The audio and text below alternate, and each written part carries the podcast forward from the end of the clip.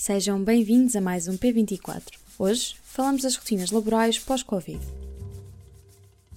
Antes da pandemia, já muitas empresas implementavam políticas laborais flexíveis, em que o horário e o espaço de trabalho são uma decisão do trabalhador. Com a implementação do teletrabalho obrigatório em março de 2020 e prestes a começar um segundo confinamento, serão as rotinas laborais entrar numa nova era? Será o fim do trabalho das 9 às 5? O público conversou com Mariana Canto e Castro, diretora de recursos humanos da Randstad, empresa que tem incentivado o trabalho remoto e criado estratégias e dicas para uma melhor adaptação. Vamos a isso?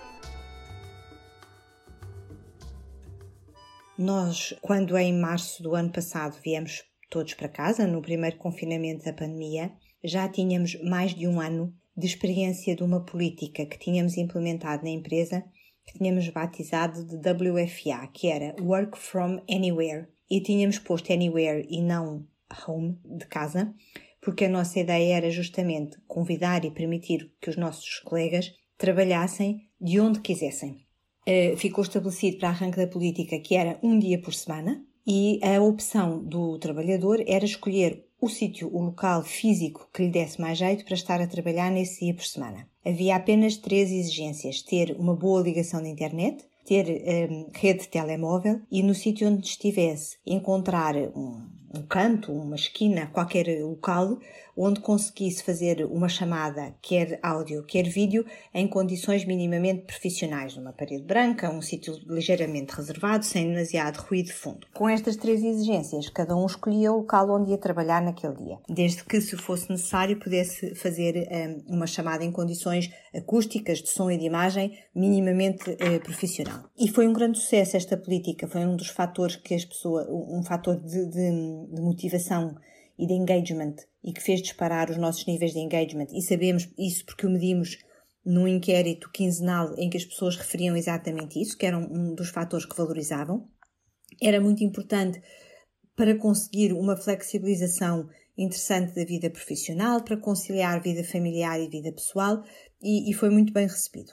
Tão bem recebido que nós estávamos a equacionar, precisamente em janeiro, há cerca de um ano, como é que íamos uh, modificar a política no sentido de aumentar o número de dias que as pessoas poderiam ficar a trabalhar de onde quisessem, from anywhere. Um, o universo decidiu decidir por nós e uh, deixou-nos cair uma pandemia em cima e atirou-nos a todos para casa. Portanto, não foram nem dois nem três, foram cinco dias por semana. Uh, não foi preciso pensar se era esta ou aquela função, foi de facto toda a gente. Aí não tivemos alternativa. Logisticamente correu muito bem, porque nós todos já tínhamos só computador portátil, telemóvel, dados no telemóvel suficientes para fazer de hotspot, ou seja, já tínhamos as ferramentas necessárias precisamente porque já tínhamos em prática a outra política e precisávamos já ter isso montado. Quanto aos nossos trabalhadores externos, aqueles que colocamos em clientes, conseguimos fazê-lo por, por, via da pandemia também, principalmente trabalhadores de contact centers, colocámos cerca de 10 mil pessoas a trabalhar de casa,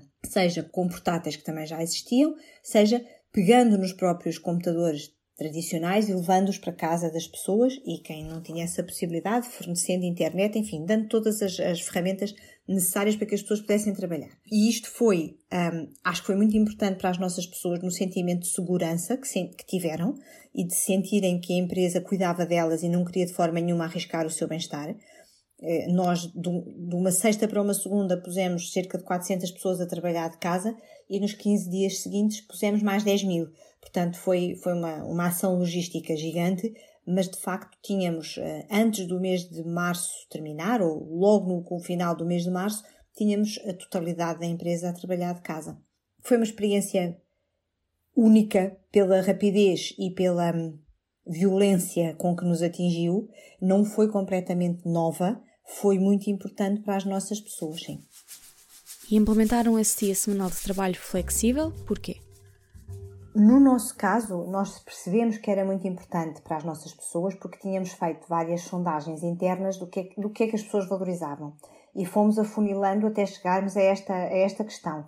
As pessoas disseram-nos e sabíamos que era muito importante o equilíbrio da vida pessoal com a vida familiar, a flexibilidade das horas de trabalho por questões pessoais, familiares, existência de filhos, apoio a pais, enfim, uma panóplia enorme de situações que todos nós temos nas nossas vidas e, e fomos uh, averiguando de pergunta em pergunta até que descobrimos, e chegou a, a, a pergunta sagrada ou sacramental, num inquérito que fizemos, que era se houvesse a possibilidade de trabalhar alguns dias no escritório e alguns dias em casa, gostaria, iria adotar essa, essa, essa possibilidade? E a resposta foram 98% esmagadores a dizer sim. E depois, se respondeu sim à pergunta anterior, quantos dias acha que gostaria de ficar a trabalhar de casa? Entre 1 e 5. E curiosamente tivemos ali uma resposta no 2, maioritariamente. Acho que as pessoas também, sendo uma novidade, não quiseram arriscar muito. Um, nós resolvemos ser conservadores e começar com menos, porque não sabíamos mesmo se ia resultar ou não. Estávamos a passar de uma forma de trabalho totalmente tradicional, das 9 às 5, das 9 às 6, 5 dias por semana no escritório, de uma maneira geral, porque quem tem atividade comercial já fazia muita vida por fora do escritório, queríamos começar com passos pequenos, não dar passos maiores que as pernas. Uh, e de facto verificámos que era algo que motivava as pessoas, deixava-as uh, mais descansadas, mais felizes, permitia-lhes. Uh, nós temos um, um, ritmo de trabalho muito intenso, permitia um dia de mais de reclusão no sentido de trabalho para pensar, para escrever, para não ser tão interrompido. As pessoas escolhiam aquele dia porque já sabiam que estavam mais, mais reservadas. Flexibilizar questões da vida pessoal, marcar uma consulta e de manhã estar por conta do filho, do pai, do irmão e depois à tarde trabalhar, mesmo que fosse preciso prolongar um bocadinho o horário de trabalho, mas também porque não se tinha feito isso de manhã. As pessoas mencionavam mesmo isto, quando pedíamos exemplos concretos, como sendo coisas que valorizavam. Uh, portanto, de facto, achámos que era interessante fazer esta, esta experiência. E quais são os paradoxos do teletrabalho? As vantagens, desvantagens, quer na perspectiva das empresas, quer do trabalhador? Eu pessoalmente sou adepta do, deste regime de trabalho. Eu não lhe queria chamar teletrabalho porque eu acho que, acima de tudo, o que é interessante é, obviamente que agora não, porque temos outras condicionantes, mas vamos pensar num futuro em que já não haja uma pandemia à nossa volta, porque esse futuro há de chegar seja mais ou menos rapidamente. O que me parece muito interessante enquanto modelo de trabalho é a flexibilidade e a agilidade que uma nova forma de trabalhar nos possa dar. Pensando numa empresa, eu acho que isto só traz vantagens para a empresa. Desde poder ter espaços mais flexíveis, não necessitar se calhar de um espaço tão grande e até ter pequenos espaços ou espaços médios mais flexíveis, ou disponibilizar parte do seu espaço para outros fins, eh, subalugar, eh, emprestar, arranjar espaços de coworking.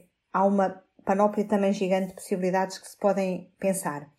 E porquê? Porque sabe à partida que nunca vai ter ou terá três ou quatro situações pontuais em que vai ter todos os seus trabalhadores ao mesmo tempo no mesmo espaço. E, ao sermos mais ágeis, também nos ajustamos em termos de gestão a todas as circunstâncias que vão acontecendo à nossa volta com maior facilidade.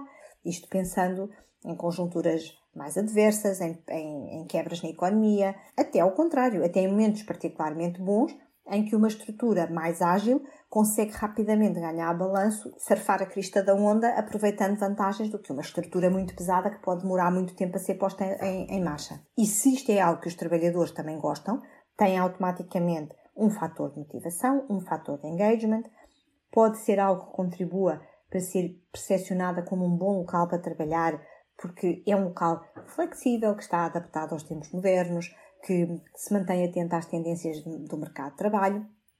Acho que é algo que também torna a marca como mais apetitosa. Do lado dos trabalhadores, saber que têm a possibilidade de um trabalho flexível.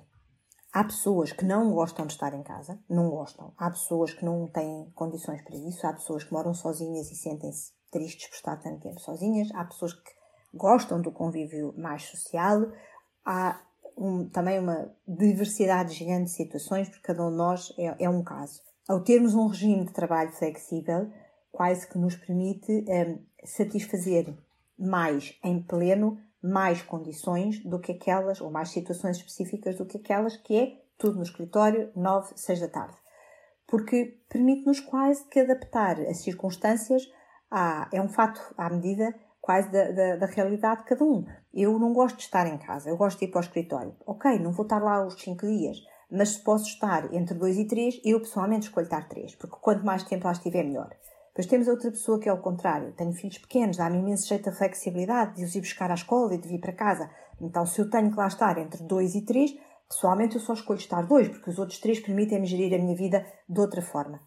acho que é muito importante, ajuda a um equilíbrio maior, vida pessoal, vida de trabalho. Se nós estivermos bem com este equilíbrio, seja por filhos, seja por família, seja por amigos, seja pelo que for, mais tranquilos estamos, mais produtivos somos, mais felizes enquanto pessoa, holisticamente falando, também estamos. E quanto melhor estivermos, mais equilibrados estamos. Isto depois é uma bola de neve, não é? Mais equilibrados, melhor produzimos, mais felizes estamos, melhor nos relacionamos com os outros, melhor nos relacionamos, o trabalho corre melhor e, enfim, só tem, é uma onda de efeitos positivos que, que não, não acaba.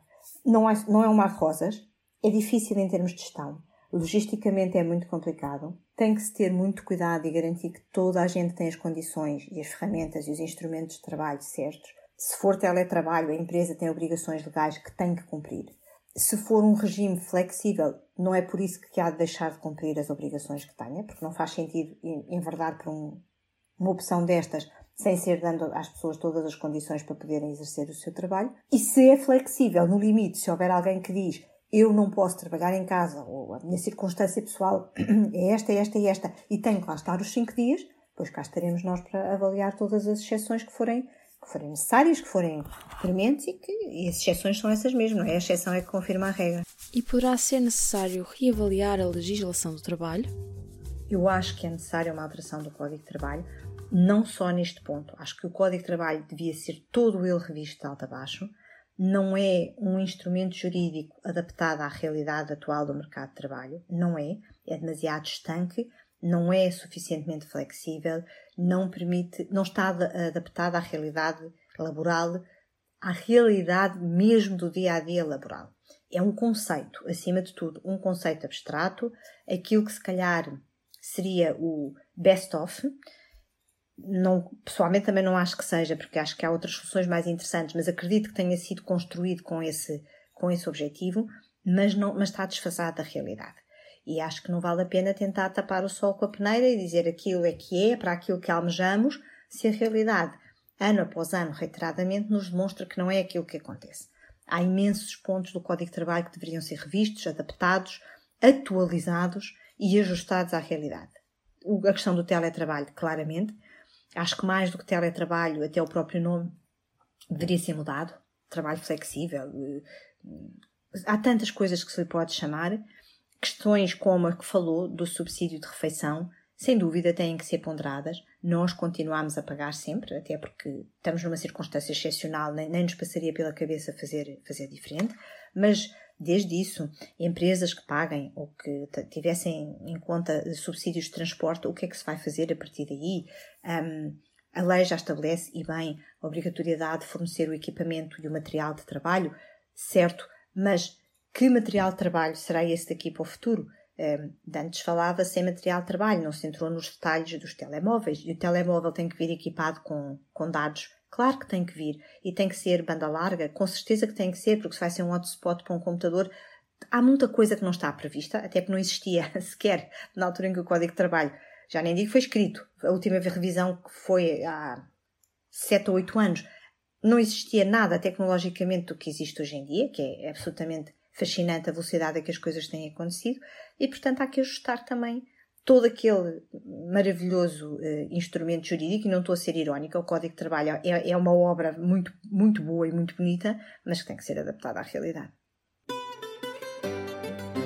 Presidenciais 2021 no P24. Hoje, todos os candidatos presidenciais respondem à pergunta: concorda com a despenalização da morte assistida?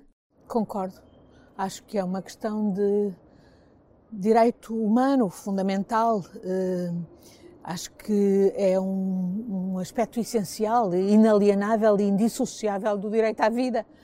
Eh, acho que cada qual tem o direito a, a morrer com dignidade e a escolher, eh, se chegar à conclusão que não tem condições para ter qualidade de vida, usar esse direito. Não, eu pessoalmente não concordo, aceitarei, porém, e reconheço que é uma matéria de grande complexidade ética e moral.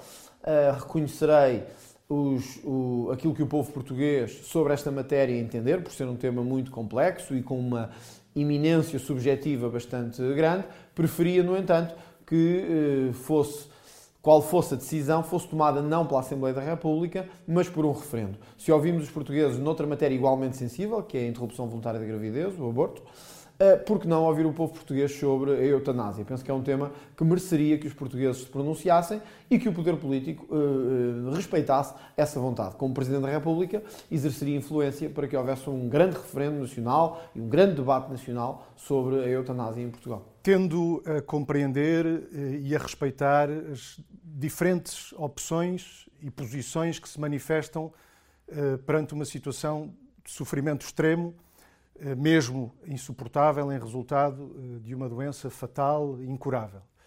Não esqueço que é muito aquilo que está por fazer em Portugal eh, no que toca a disponibilizar a quem se vê numa situação dessas todos os meios, recursos e possibilidades que hoje a ciência nos oferece para minimizar esse sofrimento. Não podemos descansar enquanto isso não acontecer. No que toca à despenalização da morte assistida, como Presidente da República, respeitaria o que seja a vontade, a posição do Parlamento. Vamos esperar pela lei e, de conhecida a lei, definirei a minha posição definitiva sobre a matéria. Concordo, creio que é uma questão de dignidade humana que uma pessoa que esteja numa situação de doença terminal possa poder escolher uh, terminar ou não a sua vida e espero, e, e, sinceramente espero que o mais breve possível possa existir essa lei para poder uh, dar essa dignidade às pessoas. Concordo, eh, não quero perseguir criminalmente quem ajude alguém a morrer com dignidade naquelas circunstâncias. Há uma coisa que eu concordo, eh, mas concordo mesmo com a liberdade de cada pessoa. Mas concordo mesmo, concordo com a liberação da morte assistida. O especial Presidenciais 2021 está disponível em público.pt barra presidenciais 2021. E não se esqueça que diariamente há um novo episódio do Poder Público, série Presidenciais. Muito obrigada por nos terem acompanhado até à próxima. O público fica no ouvido.